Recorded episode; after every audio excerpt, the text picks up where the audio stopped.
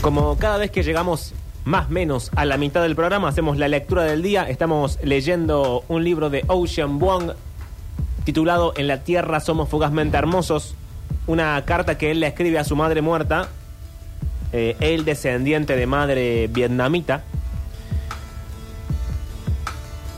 Y solamente para hacer contexto, venimos hablando de eh, su nombre. Él cuenta que eh, a los niños chiquitos le ponen apodos feos para evitar que la muerte se los lleve. Entonces a él le pusieron perro pequeño porque era levemente débil de chiquito. Entonces para espantar a la, muerte le ponen nombres feos a los bebés para que la muerte básicamente no se los lleve a su lado.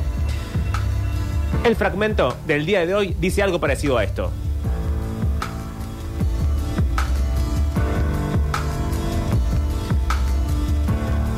Antes de ser perro pequeño, tuve otro nombre, el que me pusieron al nacer.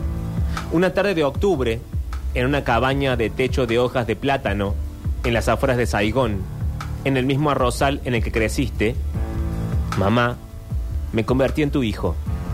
Como lo contó la abuela Lan, un chamán local y dos de sus ayudantes esperaron en cuclillas frente a la cabaña al oír los primeros gritos.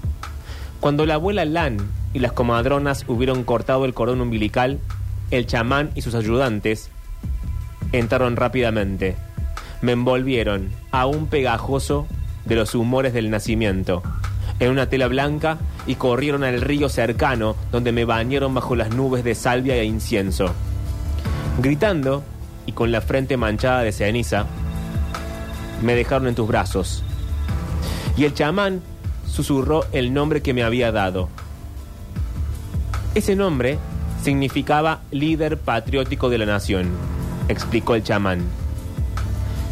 Como había sido contratado por mi padre, y viendo su ademán bronco y el modo en que inspiraba para henchir el pecho y ensanchar su estructura de unos 57 a la altura del andar, hablando con gestos que parecían golpes, el chamán eligió un nombre, imagino, que pudiera satisfacer al hombre que le pagaba. Y acertó. Mi padre estaba radiante, me contó la abuela, cuando me levantó sobre la cabeza en el umbral de la cabaña y dijo, mi hijo será el líder de Vietnam. Pero al cabo de dos años, Vietnam, que 13 años después de la guerra aún estaba en ruinas, llegaría a ser un horror tal que tendríamos que huir de aquella tierra que él ahora estaba pisando, la tierra en la que, unos metros más allá, tu sangre había trazado un círculo rojo entre tus piernas, empapando la tierra hasta hacerla barro fresco y trayéndome a la vida. Otras veces, la abuela Lan parecía ambivalente en relación con el ruido. ¿Recuerdas aquella noche en que estábamos sentados alrededor de la abuela para oírle cantar una canción de- después de la cena y de pronto se empezaron a oír disparos en la calle? Aunque los disparos no eran algo demasiado inusual, en Hartford, donde vivíamos, nunca me sentí preparado para ese sonido. Agudo y penetrante, pero en cierto modo más mundano de lo que yo había imaginado. Todos gritamos. La tía May, vos y yo, con las mejillas y las narices pegadas al suelo. Que alguien apague las luces, gritaste. Tras unos segundos de oscuridad total en la cocina, la abuela dijo, solo han sido tres disparos. Su voz venía del sitio exacto donde estaba sentada. Ni siquiera se había movido.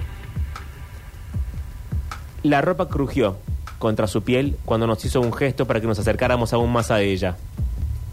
En la guerra, pueblos enteros saltaban por los aires antes de que pudieras darte cuenta. Dijo, ahora, enciendan las luces antes de que me olvide por dónde iba. Era Ocean Wong desde su libro En la Tierra somos fugazmente grandiosos.